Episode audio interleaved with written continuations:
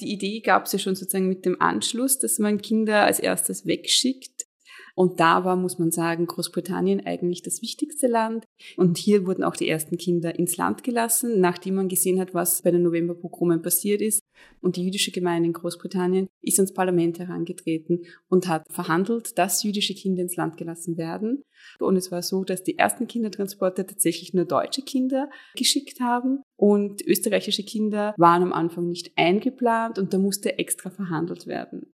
Wien eigentlich war so die Planstadt für Adolf Eichmann, wo er das erste Mal irgendwie die Pläne aufgestellt hat, wie man Juden vertreiben kann, ganz systematisch vertreiben kann, ganz organisiert auch. Und das hat er in Wien das erste Mal durchgeführt.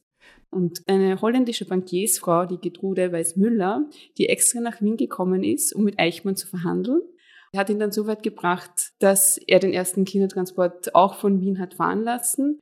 Allerdings, sie muss diesen Kindertransport innerhalb weniger Tage organisieren und es auch schaffen.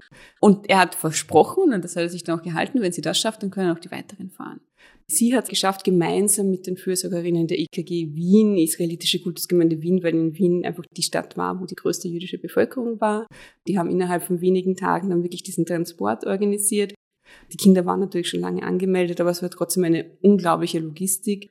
Da waren auch andere Organisationen beteiligt, wie zum Beispiel die Quaker, die haben sich vor allem um bereits getaufte Kinder gekümmert, die ja von den Nationalsozialisten trotzdem verfolgt wurden.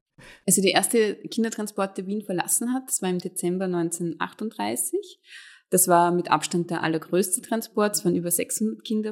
Es war ein Transport, der sehr gemischt war, wo sehr viele Kinder aus ärmeren Verhältnissen waren, auch sehr viele ältere Burschen, die als schwer vermittelbar galten.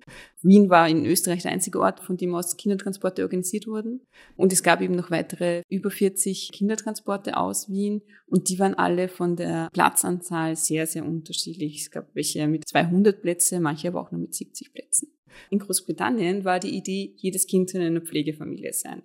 Und die Pflegefamilien mussten natürlich aber auch irgendwie mit den Kindern umgehen. Und die haben sich die Kinder natürlich auch ausgesucht. Man muss sich auch überlegen, sozusagen, wer hat Kinder aufgenommen? Leute, die auch teilweise auf das Pflegegeld angewiesen waren. Kinder, die Behinderungen hatten, hatten keine Chance. Kinder, die Bettnester waren, hatten keine Chance. Und es gibt Erzählungen von Kindern, die sagen, wir haben uns gefühlt wie auf den Viehmarkt. Wir sind aufgereiht gestanden und dann sind die Pflegeeltern gekommen haben sich ausgesucht. Anna Freud war zu dem Zeitpunkt schon in London und hat das mitbekommen und hat dann gesagt, die Kinder müssen anders vermittelt werden.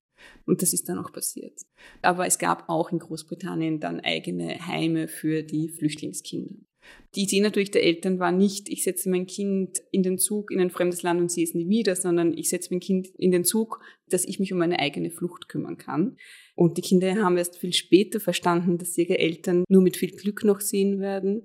Es ist natürlich schwierig, weil es sind alles individuelle Geschichten.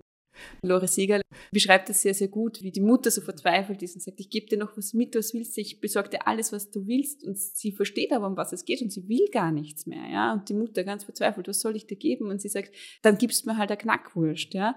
Und dann traut sich die Lore Segal diese Knackwurst aber nie essen. Dann wird die Knackwurst schlecht, beginnt zu stinken. Und alle Kinder und Betreuer sagen schon so, was stinkt denn so? Und sie ist ganz verzweifelt, also sie kann ja die Knackwurst jetzt nicht wegschmissen. Das war das Letzte, was ihre Mutter für sie besorgt hat diese Verzweiflung, ja, die du als Kind hast, was machst du mit dem Letzten, was dir deine Mutter gegeben hat und dann beginnst zu stinken und verfault dir sozusagen unter den Fingern weg.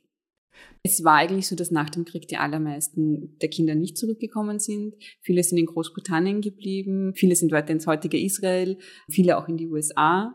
Insgesamt sind aus Wien etwas über 3200 Kinder weg, über 10.000 Anmeldungen. Das sind sehr, sehr viele Kinder, die angemeldet waren für den Kindertransport. Möglicherweise konnten sie anders fliehen, viele natürlich nicht.